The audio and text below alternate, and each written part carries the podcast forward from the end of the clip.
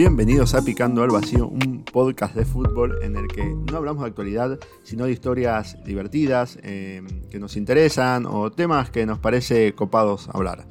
Yo soy Ezequiel Saúl. Sherman de este lado. Y yo soy Eña. Bueno, como verán, hoy tenemos una invitada especial que es Eña. Ella es fanática, enferma del rojo. Eh, hasta tiene un tatuaje, tengo entendido, aunque no sé dónde. Y así que hoy van a ser dos hinchas independientes acá. Y se podría decir que es la némesis de Russo, ¿no? Por ser hinchada rojo. Eh, lo hemos sido, de- lo hemos sido in situ. Eh, In situ, en persona. Pero bueno. ¿Y de qué tema vamos a hablar hoy, Sherman? Hoy nos traen eh, historias que se podrían decir un poco tristes, si querés. Este, nos hemos este, reído con este, los delanteros sin gol, nos hemos reído con las grandes peleas de la semana pasada, este, o quizás con los escándalos también, ¿por qué no? Mm. De la semana anterior. Pero esta vez serán esas, esas carreras que se vieron este, con un final anticipado, quizás.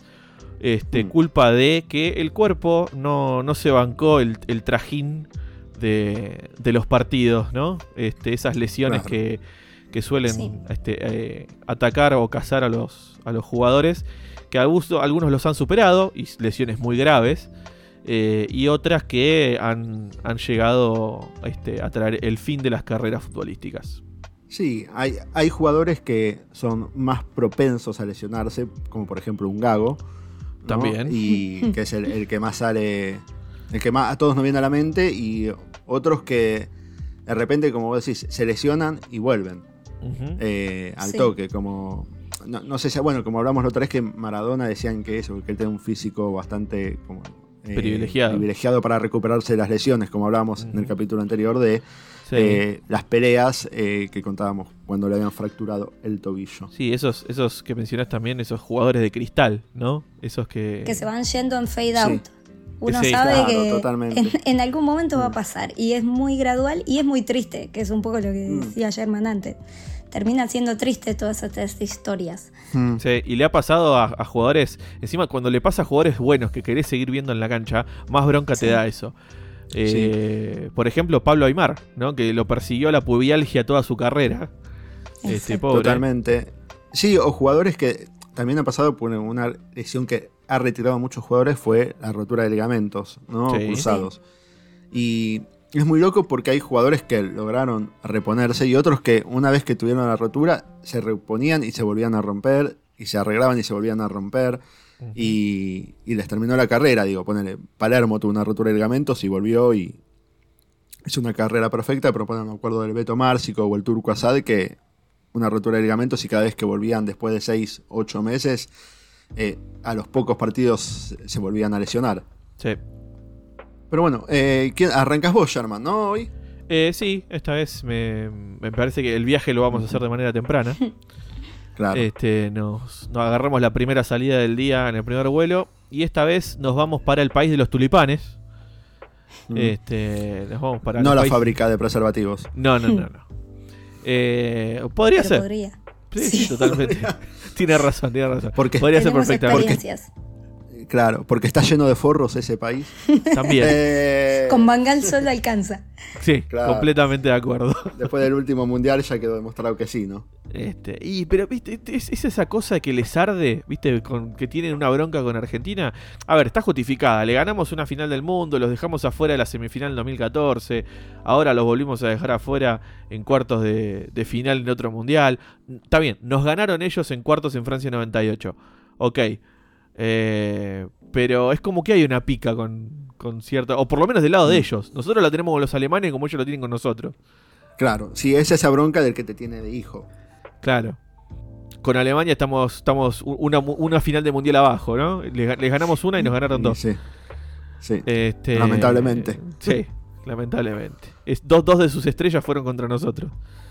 Eh, pero bueno, ¿quién, quién, y en particular dentro de este país de los tulipanes, ¿no? De los Países Bajos, Mm. que, ¿quién es este jugador que vio su carrera este, terminada quizás antes de tiempo por, por, por lesión? Es uno de, para mí entender, uno de los grandes delanteros de la historia de este deporte. eh, que es Marco Van Basten.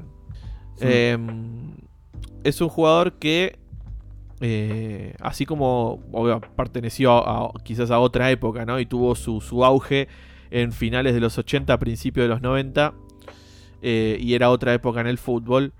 Pensar a un jugador de este calibre eh, en- y que haya jugado únicamente en dos clubes, ¿no? Ahora decíamos, no, Sí. Messi jugó toda su vida en un solo- ahora llevas tres clubes, Messi ya, ya está. Claro. Este, Sí, sí, sí. pero Marco Van Basten jugó toda su vida en únicamente dos clubes y llegó a ser, eh, este, o a marcar por lo menos, o a dejar su marca en este deporte de la manera que lo hizo. Eh, nacido él el 31 de octubre del año 64, este, hace su debut en eh, el, eh, el Ajax ¿sí? de Ámsterdam en el año 81. Eh, en esa primera temporada llega a jugar solamente dos partidos. ¿sí? Pero ya en la siguiente temporada, en el 82-83, juega 25 partidos, marcando 13 goles, lo que le da más de medio gol por partido, de promedio. Y de ahí no paró de... La siguiente temporada fue una bestia absoluta. En el año 83-84, para que tengan una idea, jugó 32 partidos, hizo 29 goles. 32 partidos y ah, casi un gol por partido. un animal. 0.91. Sí, sí. Oh. un- Tranquilo. números Tranquilo el de marco. Ronaldo, de fenómeno. Sí, en la siguiente temporada baja un poco, 0.71. Que eso igual es un número. Baja un poco, igual es una animalada. Pará, pará. 0.71. Vale, esperá. Se baja a 0.71, ¿no? Baja, digamos, 41 partidos, 29 goles. Pero en la 85-86 juega 31 partidos y hace 39 goles. Un gol y un cuarto por partido. De promedio. sí, es- eh, números que creo que solo Messi puede llegar a tener. Es una locura. Es una, en una temporada hizo 1,25 de promedio de gol. Claro. ¿sí? Eh, y en la última temporada en el Ajax hace 43 partidos, 43 goles. Un gol por partido. Redondo. Tranquilo. Más 16 asistencias. Metió, ya que estaba. Además, por Ya si que faltaba estoy- poco. Digo, como- O sea que participó de 59 goles. Eh, exactamente. Eh, lo que lo da un total en ese Ajax de 174 partidos, 154 goles Uf. y 41 asistencias, lo que le da un promedio de gol de 0.88. Una locura. Es Sí. una, un- una bestia absoluta. Eso que hace que eh, Arrigo Sacchi ponga sus ojos sobre él y se lo lleve a su Milan. ¿Sí? El famoso. Milan de, de Arrigo Sacchi. Eh, en su primera temporada en Milan, 87-88, juega 19 partidos, mete 8 goles, promedio 0.42. Después va subiendo, siguiente temporada 0.70. ¿sí? Siguiente temporada 0.59. Y acá es donde ocurre este, la primer, este, el primer incidente. Que él lo que le sucede es que en el marzo del año 86 se lesiona el tobillo izquierdo. Y se lo opera recién en diciembre. ¿sí? Ah, Nueve meses y- después. El médico no recomienda eso. No. Eh, Yo me estaba preguntando si hasta ese momento no había tenido ninguna lesión antes o cuán grave tiene que haber sido la primera para todo lo que vino y puede que sea eso. Sí, exactamente. Es, en ese Sí, marzo más 86 es la primera lesión. En esa época el fútbol era... No iban a sacarte la pelota, iban a sacarte la pierna. Sí, sí. Sí, sí, sí. Eh, la, la además- patada más baja era de la rodilla para, para abajo. O sea, Sí, y sí, en sí, por Italia eso. más. Este, y él jugó Claro. nueve, nueve meses sin operarse. ¿sí? Mm. Encima. Eh, y antes de la operación, de, de llegar a operarse el tobillo izquierdo, también se lesiona el tobillo derecho. Bueno, Por eso baja el promedio de gol a 0.50, tipo, ¿viste? Como Sí, sí. una mala él temporada. no, no, hacía no, todo muy es que- prolijo. Es- escuchá esto. Él se lesiona el tobillo izquierdo, sigue jugando, y cuando se lesiona el derecho, se rompe los ligamentos del tobillo. Derecho. ¿Sí? Claro. Eh, entonces, en esa este, temporada tuvo que operarse de esa rotura en diciembre, causa por la cual se perdió casi toda la temporada. Y sí, Este, una rotura de ligamentos es. Deja fuera. Exacto. Este, se pierde casi toda la temporada y solamente juega 11 partidos de la liga. Se vuelve a operar del, torillo- del tobillo derecho recién en marzo del 92, o sea, como 6 años después. ¿Sí? El tema es que eh, se esperaba que la recuperación de, de la primera lesión del tobillo fuese de, de cuatro semanas, pero solo volvió para jugar solamente tres partidos. El último de ellos, la final de la Champions League ante el Olympique de Marsella en mayo del 93. En esa final jugó infiltrado debido a los dolores que estaba sufriendo y fue sustituido en el minuto 85. O sea, jugó todo el partido. Sí, Inf- para que lo cambiaron en el 85. Sí, sí. Infiltrado y con el tobillo roto, ¿no? Directamente. Eh, en junio del 93 lo operan otra vez del tobillo derecho, que es el mismo que le había operado eh, una, una rodilla en algún momento. Y tras no mo- mostrar mejoría durante un año, en junio del 94, eh, sugiere que se le instale el aparato Ilizarov. ¿Qué es ¿Qué el aparato? carajo es eso? ¿Qué carajo es eso? Es un aparato de fijación de los huesos, pero externo a la pierna. Es como cuando. Me imagino como lo que ¿Era usaba Forrest Gump. eso? claro, claro. ¿Cómo, cómo? Como lo que usaba Forrest Gump, ¿no? Claro, algo así, pero que iba de la rodilla para abajo. Claro. ¿sí? Eh, era un aparato que, este, ya les digo específicamente, lo tengo acá este, ¿Sabes cuál me imagino que debe ser? Tipo Eh, de. Se utiliza para cirugías ortopédicas, ¿sí? Eh, para, para alargar o remodelar los huesos. Como la bota que usaba Mr. Glass, el personaje de Samuel Jackson en El Protegido. Si- no sé si es- ni siquiera es una bota, no, son como si yo te dijera unos No, círculos. no era una bota. Sí, sí, sí, dos círculos que te pasan alrededor de la pierna y tiene como unos alambres que van hacia la pierna, digamos, ¿no? Sí, pero esto es co- con, con unos topes, porque no perforan la, la piel, sino que Claro. son como unos topes que Está presionan el hueso. Como un tutor de una plantita. Claro, algo así. Le ponen un tutor de metal en este caso. Este, y de hecho se lo ponen ¿sí? a, a, a Van. Basten. Durante tres meses lo tiene puesto.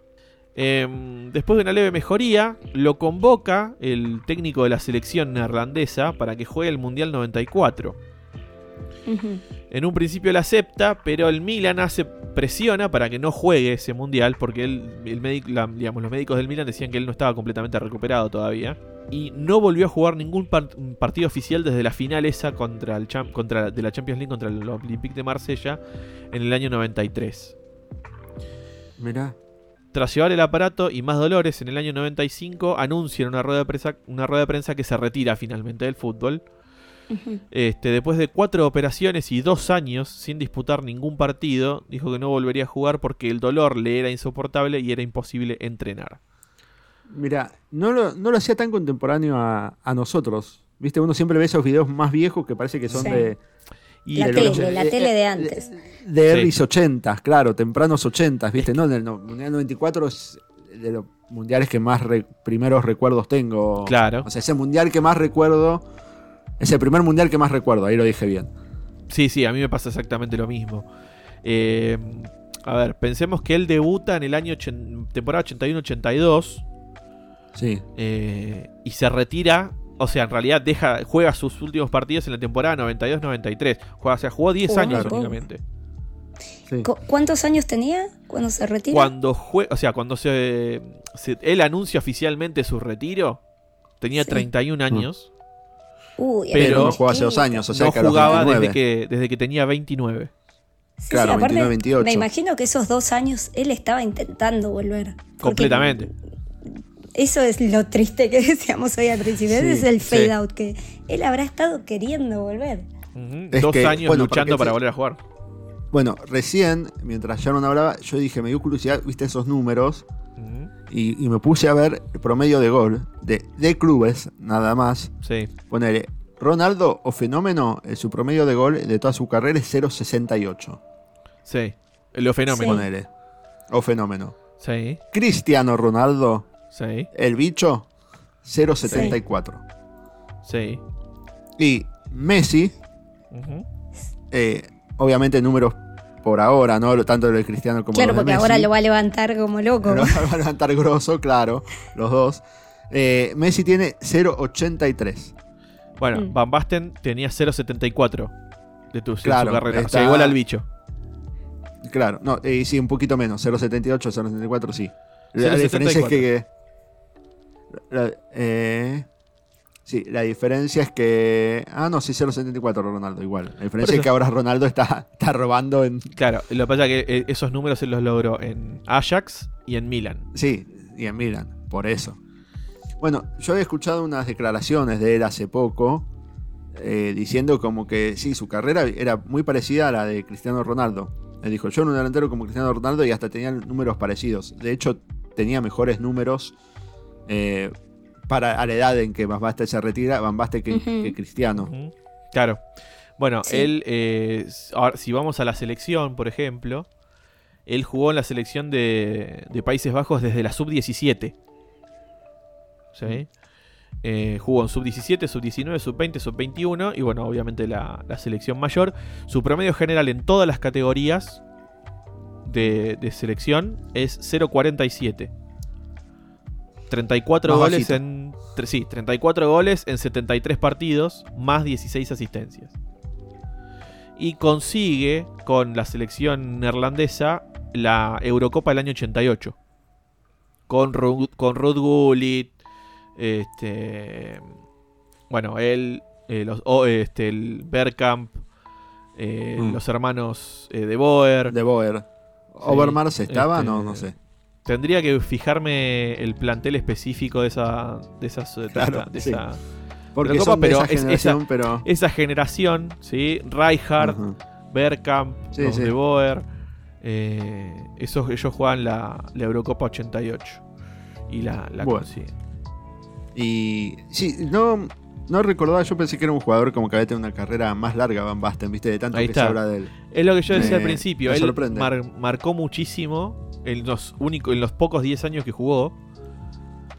Si, si tenemos en cuenta, por ejemplo, que Messi lleva 17 años de carrera, ¿sí? Eh, Van Basten Claro. jugó solamente 10 años. Y en esos 10 Sí, años, sí. él Sí. ganó tres ligas de, de Holanda y tres copas, de, de, digamos, co- como, si fuese la Copa del Rey, digamos, pero la Copa de, de Holanda. Ganó tres Ujú. ligas y tres copas con Ajax. Y ganó tres Serie A y dos Supercopas de Italia con Milan. Tranca. Este, o sea que en 10 años metió 6 ligas Mm. y 6 Y, y 5 copas. todo. Sí, tranca, eh. Eh, y después, y eh, eso es en cuanto a, a na- torneos nacionales. Después ganó la Recopa de Europa con el Ajax, lo que mencionaba antes, la Eurocopa con, con la selección de Holanda. Y con el Milan ganó la Champions eh, del año 89 al Barcelona, la Supercopa de Europa, la Copa Intercontinental en el año 89, eh, la Copa, de- otra vez otra Champions al Rapid de Viena en el 90, la Supercopa de Europa en el 90 y la otra Intercontinental en el 90. Ah, este, así que dos Intercontinentales, dos Champions, dos Supercopas. este, Y casi que podría haber jugado. eh, si se recuperaba, podría haber jugado el Intercontinental contra Vélez. sí, probablemente. Sí, sí, y quizás Eh, otra andás a hubiese ver sido la historia. Sí, o lo terminaban de romper ahí también. Claro, no, digo, lo agarraba, Porque- lo agarraba el negro trota. Gómez o el, el chino Sandaná y lo sacudían. Pero, bueno, esa es la historia de la corta carrera de Marco Van Basten, que es- tuvo que dejar de jugar a los 29 para finalmente a los 31 reconocer que tenía que retirarse. Hmm. Claro, aceptar el retiro. Y que eh, acá en otro podcast hablaron de, de su intento de carrera como técnico, creo. Ah, sí, de su fracaso. sí, sí, sí. Sí, Así que pueden seguir la historia de Van Basten. Van Basten eh, por todo picando los Bien, Eña, ya ni me acordaba. sí, sí, Mira, sí. ¿viste? Del capítulo Lo de la primera temporada de. Grandes jugadores, malos técnicos. Sí, Totalmente. sí, sí. Bueno, Eña, ¿de quién nos vas a hablar vos? Eh, bueno, eh, me agarro de ese último comentario porque también en ese episodio aparece como buen jugador mal técnico el tipo que hizo debutar a, a este jugador del que voy a hablar y es su único buenito como técnico, creo yo. Eh, el técnico del que estoy hablando es el Cabezón Ruggeri y el jugador del que voy a hablar es el Kun Agüero, Sergio Kun Agüero. Muy bien. No sé, como hincha de Independiente, qué, eh, qué, qué- qué especie es Sherman, porque yo tengo muchos amigos que son como viudas del Kun Agüero, un poco que no lo, no lo quieren tanto por no haber vuelto nunca. Eh, y yo soy como el otro extremo porque me agarró en la adolescencia, tenía el póster en la pared, entonces un poco lo traigo acá por obsesión, pero otro poco también por la particularidad del caso de, su lesión. Claro, yo te, te contesto la pregunta. Este, yo no, digamos, no, no, no, no quería, digamos, no, no creo que tuviese la obligación de venir a jugar eh, en plenitud por todas las otras cosas que hizo por el club sin que nadie se lo pidiera. Este, por el sentido de pertenencia y el amor que yo sé que él siente por el club. Sí. Eh, y entonces eh, no, no creo que tuviese la obligación de venir a jugar. Yo creo que igual si él hubiese seguido jugando, lo hubiese hecho, de todas formas. Sí, estoy este, totalmente de acuerdo. Eso, lo hubiese hecho. Yo creo que él consideraba que todavía tenía tiempo para, para seguir compitiendo en alto rendimiento en Europa. Sí. Eh, y luego yo creo que después de, esa temporada en Barcelona que él inició y, y, no pudo terminar, eh, hubiese venido a, Avellaneda una vez más. Pero eh, por eso yo no tengo ninguna bronca ni ningún rencor para con él, porque sé las cosas que hizo por el club de vuelta, sin que nadie se lo pidiera y sin ningún tipo de publicidad tampoco. no fue a levantar banderas diciendo miren lo que estoy haciendo, miren lo que hago y demás, sino que simplemente lo hizo. Creo que algo también, viéndolo como alguien de afuera, creo que algo también por el que no decidió volver cuando no había decidido volver, creo que tenía que ver algo también con la situación política de Independiente. Sí, sí, Como que estaba, estaba muy metida la política, como a diferencia de otros clubes que vos decís, bueno, esto está bien, no, no. era como que todos querían sacar ventaja de algo y sí usar mucho para la política. Hasta el día de hoy, con todos los problemas que están habiendo, se le sigue pidiendo al Kun que aparezca, que intervenga, que venga como a, querer comandar algo y él sigue manteniéndose afuera, pero hasta no opinando por los mismos motivos que dice que dice Sherman. No, no me quería enrollar en ese tema, pero sí que lo, quería mencionar porque de hecho, justo mm. él en la conferencia de su retiro menciona a Independiente y se pone a llorar hablando del gol ese que le hizo a Racing en ese 4 a 0 que todos amamos y recordamos y que los bailó. Que le rompe la cadera a Crosa. sí, la cadera de Crosa todavía la están juntando. Sí. tal cual, y que se puso a cantar al final canciones que no voy a reproducir porque puede haber niños escuchando esto, eh, pero, pero bueno, que, que ese día haya mencionado eso también habla un montón de, de bueno, de, quizás su deseo, que a lo mejor yo también coincido en él a lo mejor tenía, si su vida útil como futbolista podía continuar. Pero bueno, como les decía, también lo traigo por la particularidad del caso y porque también hay otros ejemplos que, bueno, voy a tratar de mencionar eh, de otros futbolistas que eh, o han podido volver de esta misma lesión, que la voy a llamar así, o bueno, o, se han tenido mm. que retirar por lo mismo. Sí. Em, no hago tanto repaso por toda la carrera del Kun Agüero porque un poco eh, se conoce en los cuatro clubes que ha jugado y es, tan actual que es muy conocido, sí. Sí, sí me voy a me voy a enfocar por ahí en los pequeños indicios que hubo en todo este caminito de cositas que podían haber pasado. Eh, como curiosidad, el Kun nace lesionado. No sé si lo sabían eso, ah, pero. No, sabía eso. En, en, su libro Kun Agüero, mi historia, que está ahí en mi top 3 con la Biblia y Ana Karenina, cuenta a su madre que cuando lo sacó el doctor le quebró los hombros. Así que el Kun tuvo ahí unas semanas de neonatología porque estaba rotito. Ya arrancó Pero bueno, lesionado. Arrancó tranquilo. Arrancó la vida eh, lesionado. Sí, sí. arrancó, arrancó bien. Bueno, como les decía, debuta a los 15 años en el 2003 en Independiente. Eh, todavía tiene el récord del jugador más joven en debutar en primera en Argentina. Eh, con 16 le sigue Maradona. Y como curiosidad, en ese último, en ese partido que fue el, primero suyo contra San Lorenzo, es el último partido de, en Independiente de Gaby Milito sin contar su despedida. Él después iría al, Barcelona y es otro jugador que también podría haber entrado en este episodio porque se fue en fade out también. Claro. Así que era otro Igual de esos. creo que justo todos los casos, Milito es uno más, a lo mejor estilo Gago, como que pudo volver con la lesión, pero nunca volvió a ser el mismo. Sí, puede ser, puede ser. Eh, a eh, diferencia de, bueno, Agüero, Van Basten, del que voy a hablar yo, que eh, casi, bueno, el mío es un caso raro, pero eh, que sí, que la lesión y chau. Sí. Bueno, otro, otro caso parecido, que también coincido y hablábamos del, del partido este contra Racing. Ahí hace un hat-trick Nico Frutos, no sé si lo recuerdan, el Peter Crouch argentino. No. También Yo no, También a lo mejor Nic- Sherman, sí. Me acuerdo Nico ahora que lo nombrás. Se fue a Bélgica y tuvo un paso ahí por Independiente Gimnasia y también se retiró a los 29 y era un pibe que podría haber seguido jugando y por un par de lesiones se fue súper más rápido de, de lo que podría haber hecho. Pero Igual bueno, Frutos es un sí. delantero que es bueno, pero la mitad de esa venta se le ve a Agüero. puede ser, pero era, era una cosa estéticamente adorable ver al, Sí, al sí, sí, Kun era, era un hegemónico chiquito. Frutos también. con frutos ahí al lado, altísimo. Eh, eran sí, una dupla muy adorable. Eh, adorable, bueno.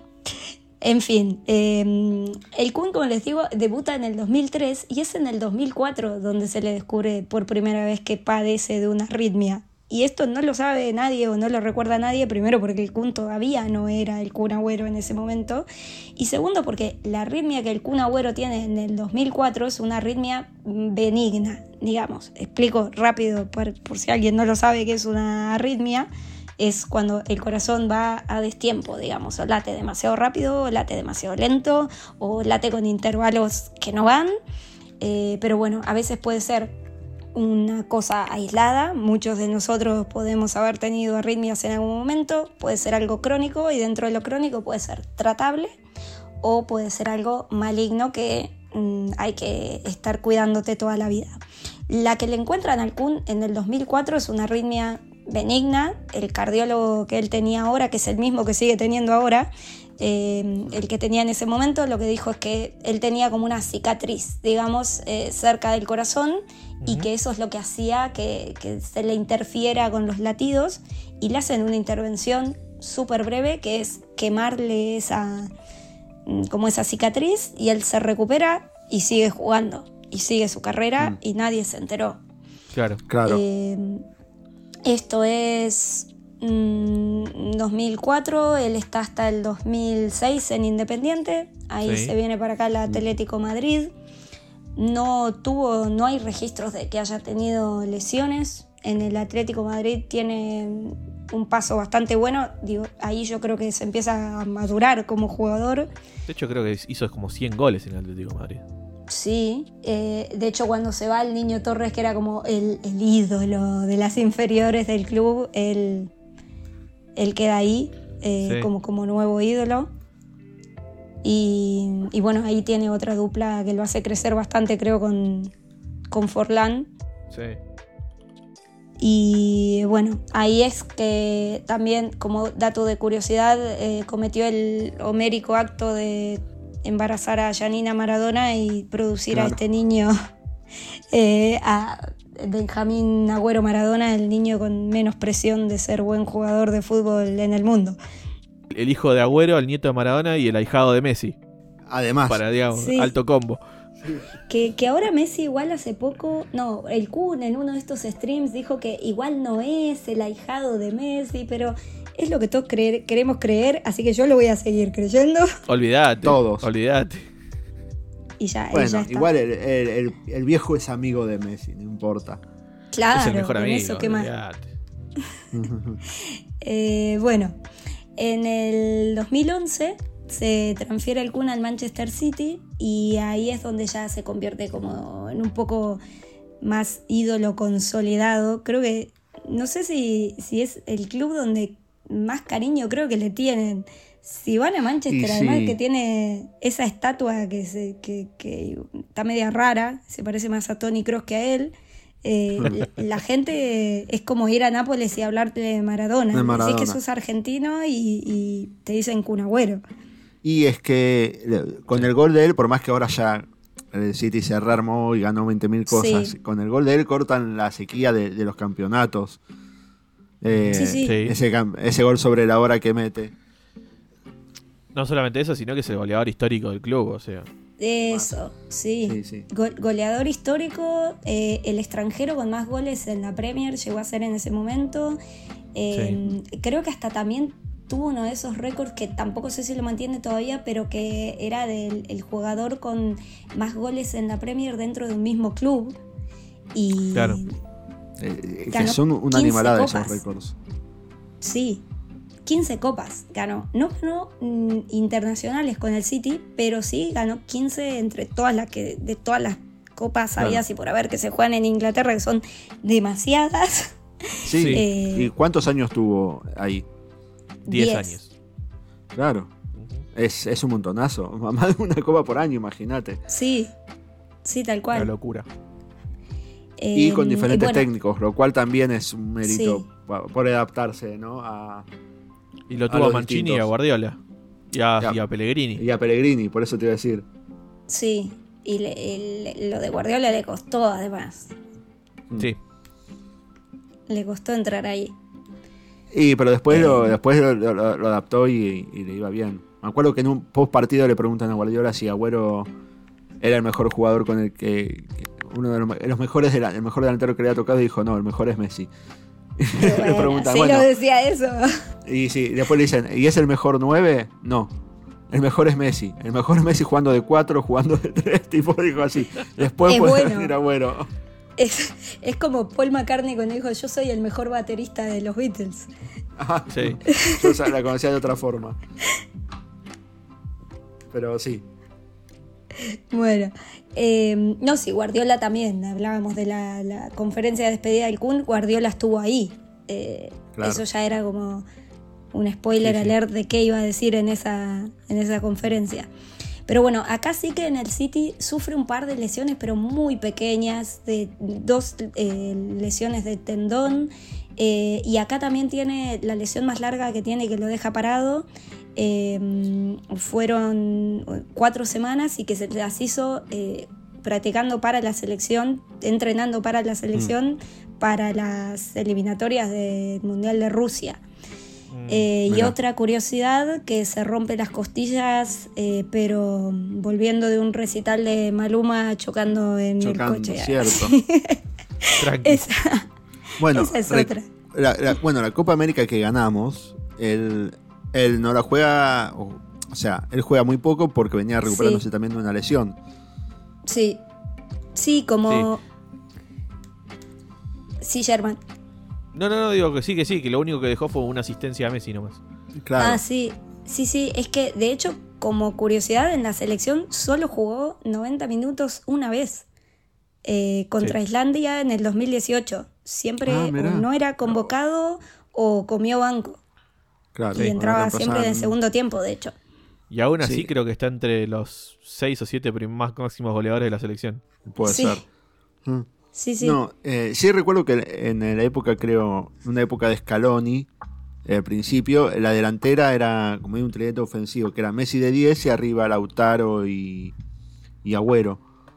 Eh, y Messi medio entrando atrás para hacer quilombo. ¿viste? Los otros dos se llevaban a los centrales y le hacían el agujero para Messi para que entrara. Pero bueno, ya fue ese último tiempo también más cerca de la, de la Copa América, que fue lo último Claro. que, Sí, sí, que sí. jugó claro, con la jugó. selección. Sí, sí. Y bueno, después de esos 10 años que mencionábamos, es que cae al, al Barça en el 2021, ya post-COVID, era post-COVID, eh, muy poquito antes de que se fuera Messi, casi que no coincidieron. Y, Sí, no coincidieron. O sea, No coincidieron. A él lo traen y decían que iban a ser la pareja, la dupla de Sí. Messi de la delantera y todo eso. Y justo es cuando Messi no renueva y decían, Sí, abuelo sí. se debe querer matar. La, la de memes que hubo fueron... Eh, Claro, me acuerdo de eso. de ¿Dónde está mi amiga? El de esperando la carroza era que le ponían la cara de abuelo, viste, llegando al Barcelona. Sí. Eh, y bueno, en el Barça llega a jugar cinco partidos, se da el gusto de, de hacerle un gol al Madrid en el Bernabéu. Sí. Y es en el quinto partido que está jugando de local en el Camp Nou contra el Deportivo Alavés que eh, a los 40 minutos le empieza a faltar el aire, empieza a tener mareos, le empieza a molestar el cuello. No sé si se acuerdan la imagen de, de Sí, ese partido. el Kun tirado en el piso blanco. O sea, Sí, sí. Pálido. del susto de qué me está pasando. Y nada, piden médicos y se lo llevan directo del Camp Nou al hospital. Y ese mismo día el club ya avisa, terminado el partido. No tengo ni idea cómo salió ese partido, pero habrán tuiteado el resultado y el parte médico del Kun, que ese día ya se sabía que lo que tenía era una arritmia, otra vez diagnosticada, y que habría tres meses en evaluación para determinar qué recuperación iba a tener. Ya ese mismo día se sabía que iba a estar parado tres meses. Tres y pensemos meses. que venía del parate de la pandemia, que para un jugador de Claro. fútbol, para todos fue heavy ese parate. Sí. Y ya saber que vas a estar parado tres meses más para no sé cuánto más de recuperación. O sea, Sí. eh, no, Sí, no, sí, no era el panorama muy alentador, digamos. No, no. Y sin Messi, que te habían prometido jugar con Messi. Encima, sí. Y encima. Y bueno, no pasaron ni, ni 30 días que el Kun anuncia la, la conferencia de prensa, eh, donde anuncia que se va a retirar del fútbol directamente. Que la verdad, no sé, ustedes para mí fue bastante una sorpresa. Yo pensaba que iba a anunciar Sí. que se retiraba del Barça y por eso estaban ahí los capitanes, la porta, todos, pero anunció que se retiraba del fútbol. Y por eso es que Sí. habló de Independiente y de todos los clubes en los que estuvo. Estaba Guardiola ahí, le agradeció por lo del City. Y Sí, sí. no, es algo que es, es llamativo. Sí, creo que a todos nos tomó, nos tomó por sorpresa, porque además creo que todos esperábamos como, uy, es jodido, pero eventualmente va a volver. Claro. Eh, Sí, y- o, o volver a lo mejor como un suplente de lujo, ¿viste? A lo mejor es un jugador que estaba para 30 minutos y no para todo el Sí. partido. Pero no, que, claramente. que bueno, es un poco es un poco igual lo que está haciendo ahora con estas ligas bobas que se inventaron con Sí. eh. Casillas, Ibai y toda gente con problemas cardíacos. Eh, La, la- la Kings League es la Cardiac League, debería llamarse. Y donde juegan un La Coronaria. League. Tal cual. Pero bueno, eh, fuera de risa, eh, lo, lo que pasó, como médicamente explicado, hasta donde llega mi comprendimiento, es que esta vez fue una arritmia maligna. Y esto también lo digo porque eh, se decía, bueno, el Kun tenía antecedentes y quizá esto se exacerbó con el COVID y hubo toda una teoría conspirativa con que las vacunas, Claro. que si el COVID, y en realidad Sí. aparentemente fue otra arritmia aparte, pero de las Ajá. que por más que se pueden controlar, eh, no se pueden curar como la anterior. Claro. Y, y nada, por eso mm, quería mencionar algunos otros jugadores que tuvieron de las que se podía volver y uno que tuvo una de las que no. Algunos Claro. de los que pudieron volver, el caso más loco, digamos, de todos es el de Christian Eriksen, que en el Sí. 2021, en un partido de la Eurocopa, él jugando para Dinamarca contra Finlandia, Me reacuerdo de ese partido. Sí, se murió de- cinco minutos. Literal, Sí. volvió. volvió Sí, de sí, todo. vio- Sí, sí, sí. Vio Víctor volvió del otro lado. Claro, Sí, volvió salió, salió, del estadio, salió del estadio y volvió a entrar, sí. Claro, Sí, totalmente. sí, total. Y, y ahora sigue jugando, así que Eso es lo. Fue- sí, sí. Yo pensé que ese también era ya está, bueno. Sí, igual- sí, Sigue jugando porque hay algunas ligas que, que lo permiten. Porque él lo que tiene es un- una especie de marcapaso. Pues sí. claro. Eh, Sí. Y no todas las ligas permiten Eso es verdad. ese tipo de, de- de aparatos, digamos, para, para jugar. Mm. Eh, creo Igual que el ahora hecho está de que haya en Italia. volver. Creo que ahora está jugando en Italia, que lo permite. La Sí. Premier no lo permite, por ejemplo. Pero jugó en Qatar, por ejemplo. Claro, Sí. el mundial fue. En el Mundial estuvo. Sí, sí, sí. Sí, Eh, dato, corrijo. Sergio Sí. Agüero es el tercer máximo goleador de la selección argentina. Wow. Ah, un animal. Yo también pensaba Eh, como vos que era bueno entre los cinco, tercero.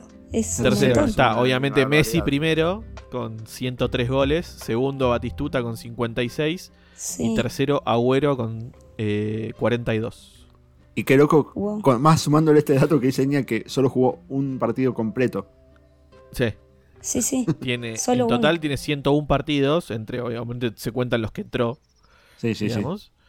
Pero tiene 0.42 de promedio en, en la selección, tiene buen 42 promedio. goles en 100 partidos.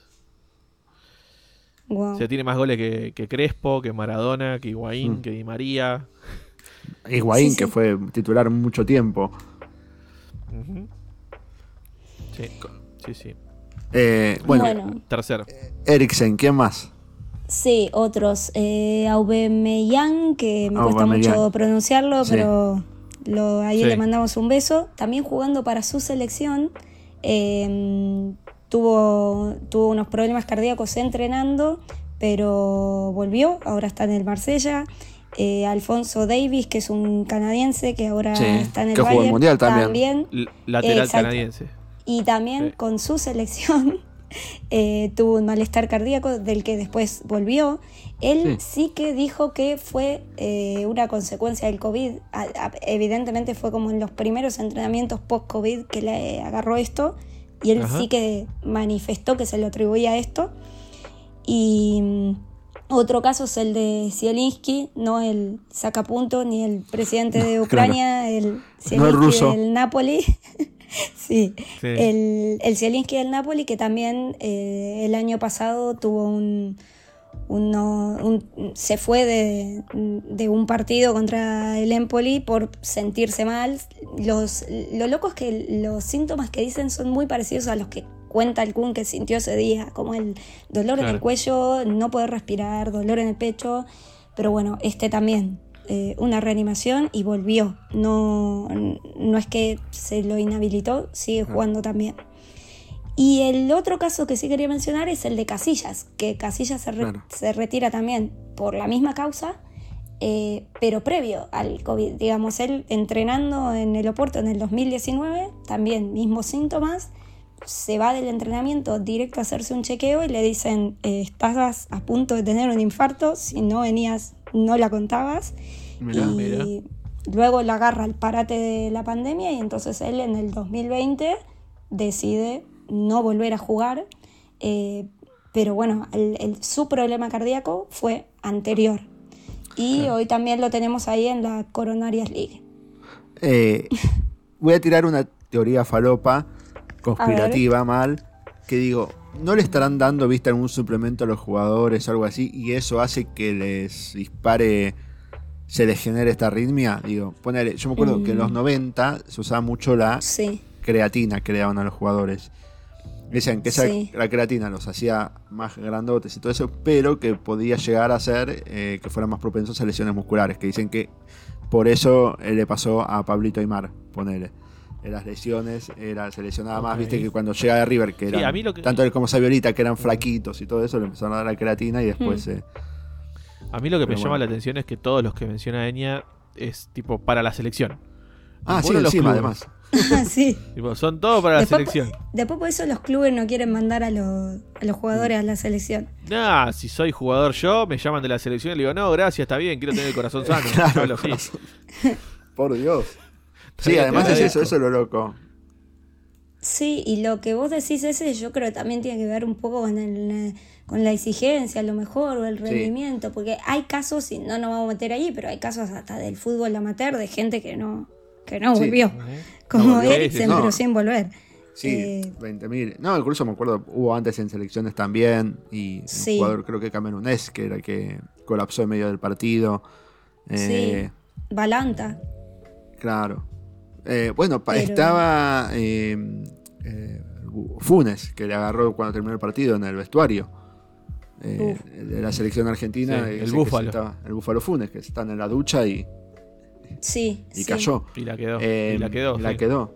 Pero sí, a lo mejor, como decís, la exigencia también, bueno, y esto tiene que ver con las elecciones, viste, que juegan partidos, en, eh, partido el fin de entre semana con el coso, y encima, Mm. Claro. cuando otros descansan, ellos se van a la selección y el viaje y todo, puede sumar. Sí, Por lo poco que, que sé también del COVID, sé que cuando el COVID atacaba el cuerpo y te hacía como mini cicatrices, y se- por eso eh, mucha gente tenía secuelas distintas, viste que había gente que le agarraba dolor de cabeza, otros que no se le iba la tos, otros que esto, Bueno. bueno, me Y- olvidaba, pero estuvo el caso de Pellerano que las tuvo todas. Cuando claro. eh, un tipo de 36 años, salud impecable, le agarra el COVID y en vez de... No es que era Sandro, estaba fumando a los 70 años, era un deportista y le dio neumonía, le dio arritmia, le dio todo, lo tuvieron Claro. que intervenir también. Creo que sigue Claro, jugando hoy también, pero Claro, la por pasó eso- feo.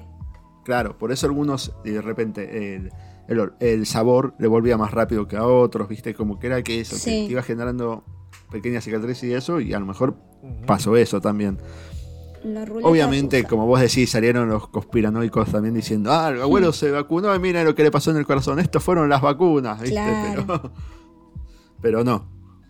Eh, sí, hace poquito hubo bueno, otro jugador sí. que no había pasado de la, la prueba física de un club y va a otro. Cuando estaban haciendo la prueba física en bici le dijeron al médico, no, no, bajate, tipo, y que tenía lo, lo mismo que Agüero. No me acuerdo cuál era el jugador, pero le dijeron, pará de andar en bici y bajate porque te puede dar un bobazo. Medio así como le, dije- le pasó a Casillas, Sí, viste sí. que dijiste vos.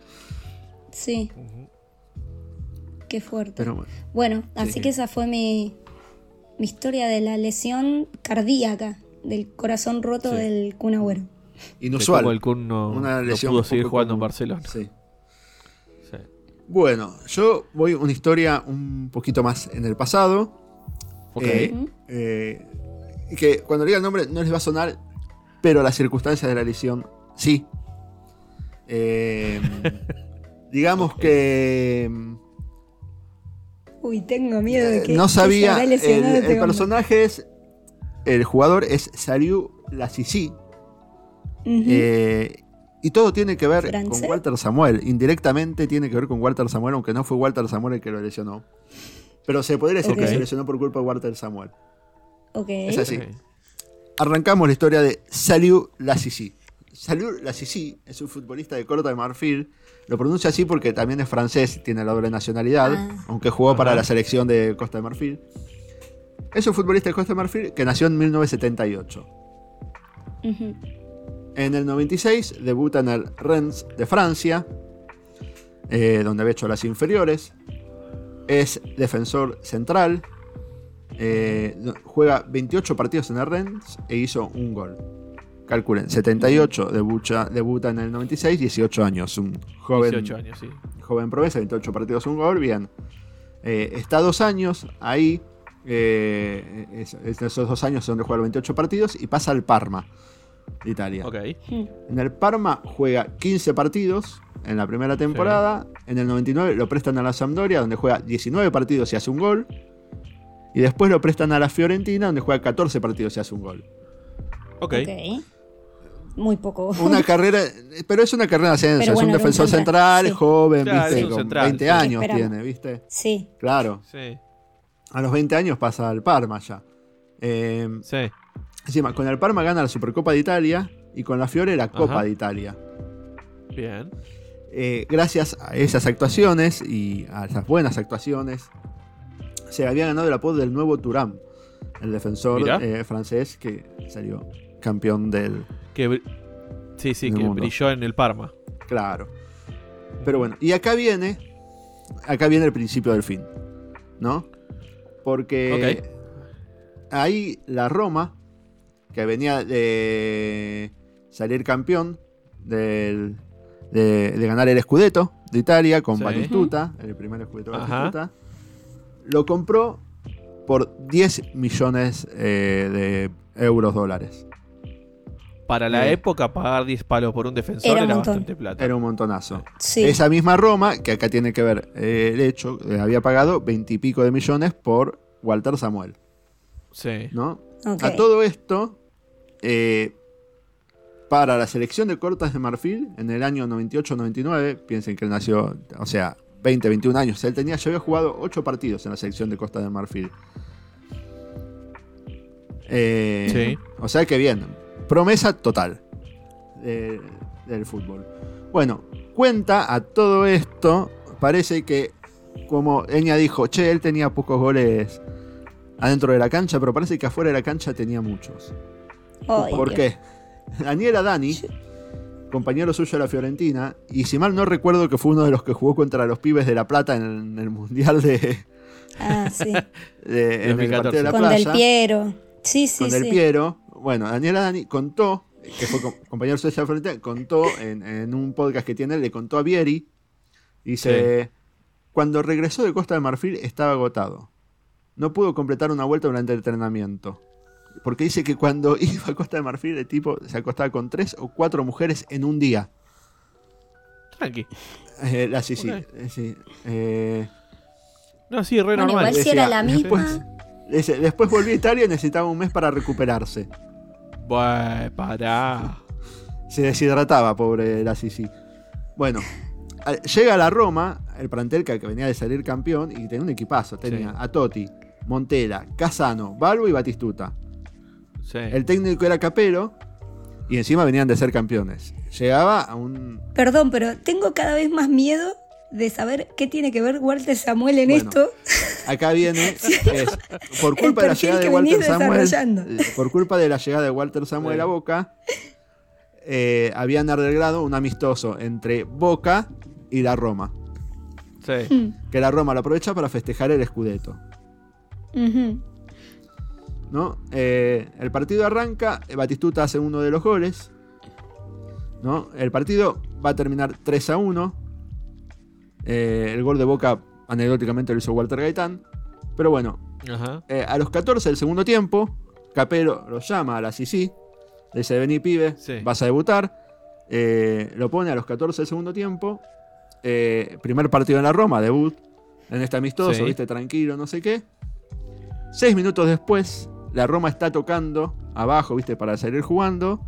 Y Ajá. algo que tenían los equipos de Bianchi era que jugaba todos los partidos con una intensidad rigurosa. Presionar No arriba, había todo amistosos eso. para Bianchi. No había amistoso para esos jugadores. Te- Tenían hambre Sí. de gloria. Ajá. Bueno, Barijo está presionando eh, en la salida. ¿Viste? Eh, el lateral toca para la Sisi. La Sisi la deja pasar, la va cubriendo con el cuerpo. Y Barijo lo va a marcar de atrás. Es como que estira la pierna para tratar de llegar a la pelota. Y cuando Sí. Barijo se, se estira, se está tirando y se estira la pierna, es como que el pie que queda atrás se le traba con el pasto.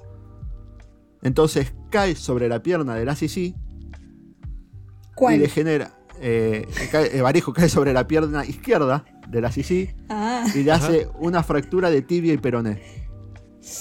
Dios. O sea, fractura doble de tibia y peroné a la Sisi. Bueno, yo la vi la jugada y es. Barijo va innecesariamente a disputar esa pelota en un amistoso, pero es verdad que se tropieza también. A eso hay que darle eh, la razón, ¿no? sí, está bien. Bueno, Ponele. Fractura de tibia y peroné para Barijo. Roja Barijo. Más, que, más por torpe que por. ¿no? Que por. que por mala leche. Sí. Muchos decían que fue un accidente. O sea, en la transmisión dicen, uy, qué mala suerte, se escucha. Walter Nelson lo relataba. eh, está en video en YouTube. Y. Sin embargo, Capello dice. Detalle de la Roma. Se trató de un full malintencionado. Solo un amistoso y ahora ese jugador nos deja sin el francés la Sisi por casi medio año. La victoria fue importante, pero la lesión me preocupa mucho más. Batistuta Sí, sí. dijo: Por ahí exageraron un poquito los chicos de Boca. Algunas patadas por ahí. No estoy, no estoy queriendo decir que Barijo lo haya hecho intencionalmente. Ojo. Lo único que digo es que esto era una fiesta y una pierna menos levantada hubiese sido mejor. De todas maneras, no hubo maldad. Pero se podía haber jugado un poquito más liviano, ¿no les parece? Perdón, me quedé con los chicos de boca. Los chicos de Boca. Estos muchachos. el, Estos el locos. Bati es tan juga- es- era tan jugador de polo antes de ser jugador Mal. de polo. Era rugbyer. Los chicos de boca. Los chicos Bianchi, de a todo esto, siempre con más cintura, Bianchi, se a decir. Lo que me amargó un poquito la noche fue la lesión de la Sisi. Me amarga porque yo Sí. digo siempre que los amistosos no me gustan. Una desgracia que hizo que se empañara la noche. Antonio se tropezó, fue un accidente. Por lo menos desde me donde lo veo yo, siempre me pareció un accidente. Siempre, van- siempre los, van- los hablaba Claro. por, por el nombre de pila. En- Antonio. eh, sí, en todo caso, para tener una opinión más precisa, habría que verlo bien por TV. Sí.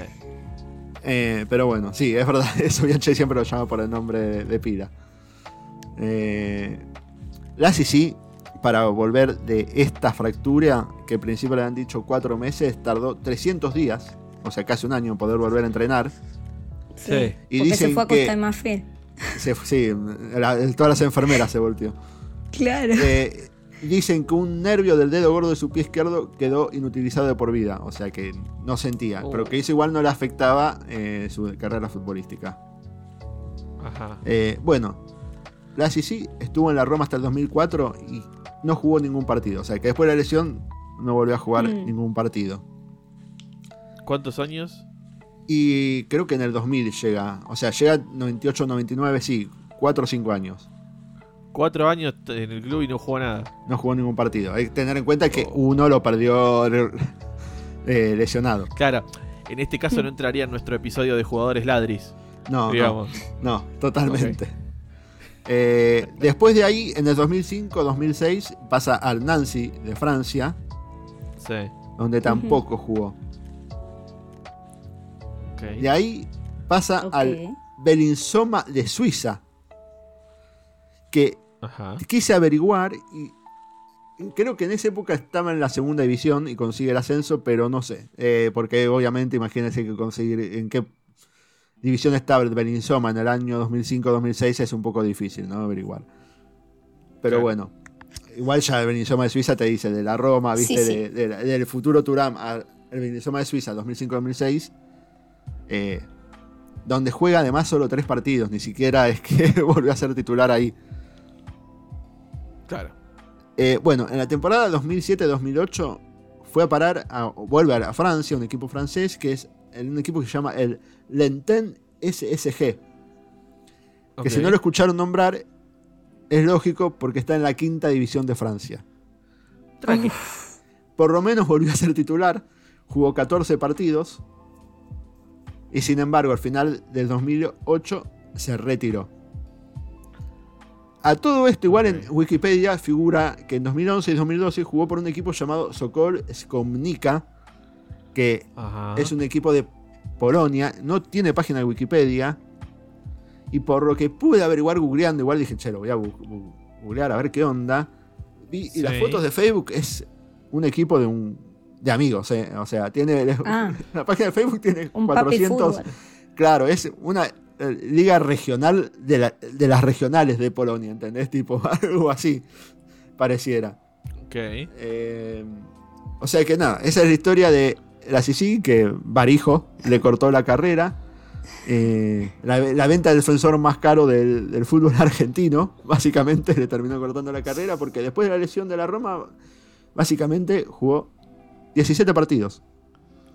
Claro. No, nada. Nada. Ahí es curioso porque es debatible si fue de verdad o se le fueron las ganas.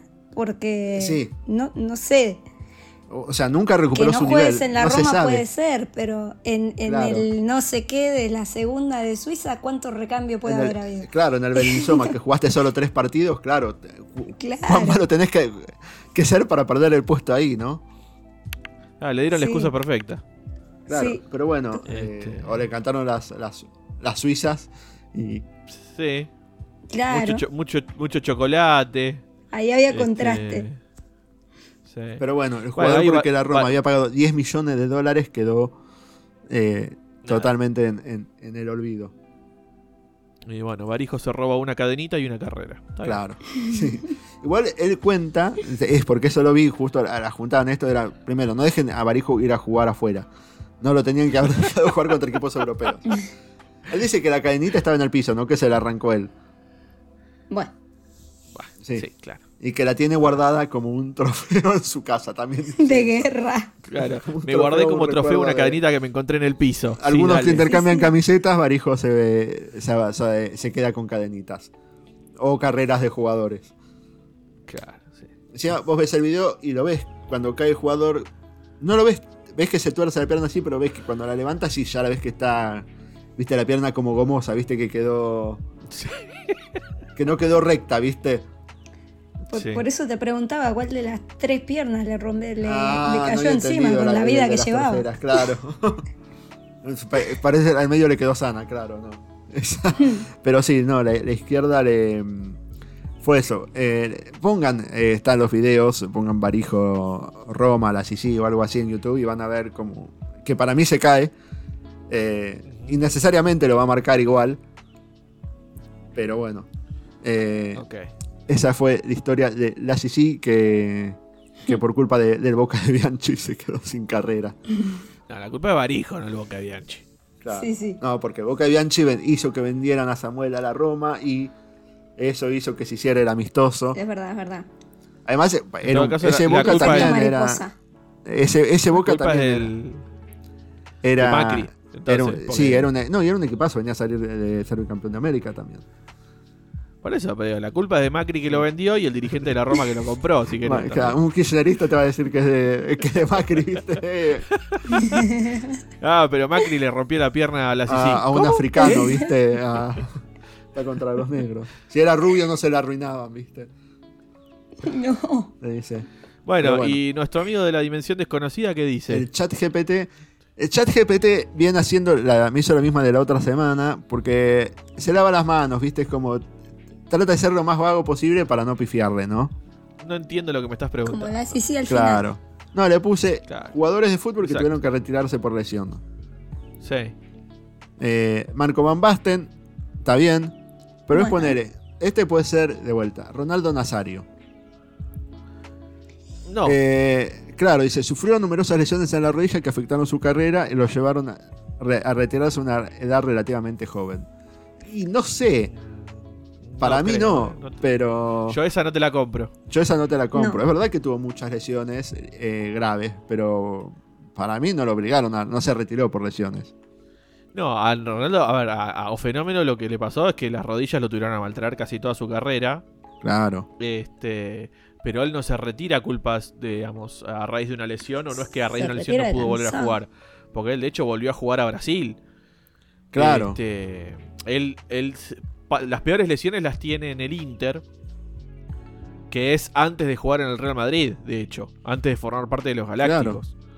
Por eso. Eh, y después de eso va a jugar al Real Madrid, después juega en el Milan eh, y termina su carrera en el Corinthians. O sea, por eso. No, Pero bueno, eh, y en todas es más o menos así, ¿viste? Muchos dicen, luchó con lesiones durante gran parte de su carrera, ¿viste? Lesiones en los muros y la rodilla que afectaron su consistencia en el campo. Es como que todos. Ahora sí, te digo los jugadores que nombra: Abou Diaby, Jonathan Woodgate, Owen Hargraves, Kieran Gibbs, Boya- Ah. Bojan Creek, eh, que acá no, Bojan no nombramos. Kirkic. Ese, Sí, Bojan Kirkic, sí. que también dice, tuvo que enfrentar lesiones graves que afectaron su carrera y lo llevaron a retirarse a una edad temprana. Y encima dice lesiones graves, ni siquiera te dice qué. ¿Viste? Y Claro. Eduardo da Silva. Ajá. Eh, por eso, se lava mucho las manos. Así que el, el chat GPT tirando esa chanta, Para variar. para variar. Siguen Pero ganando bueno, los humanos. así que no, no, no, no nos dejó nada divertido el chat GPT. No quiso laburar. Eh, Pero bueno, pasar. lo bueno es que también tirando esa chanta así sabemos que no nos va a robar el laburo. Exacto. ¿No? No Así te que tenemos bueno. miedo, ChatGPT. Sherman, eh, ¿dónde nos pueden seguir y contactar? Nos pueden encontrar en Instagram como Picando al Vacío. También estamos en, el, en lo que solía ser Twitter. Este, ahora en X, ¿sí? como arroba palvacío. Y nuestra dirección de correo electrónico es picandoalvacío arroba gmail.com. Bueno, los esperamos la semana que viene y gracias, Enya, por sumarte a esta No, locura. ustedes. Muchas gracias por, Gracias. por sentarte en la Nos mesa de Picando al. Vacío. Hasta luego, hasta la semana que viene. Hasta la próxima. Chao, gente.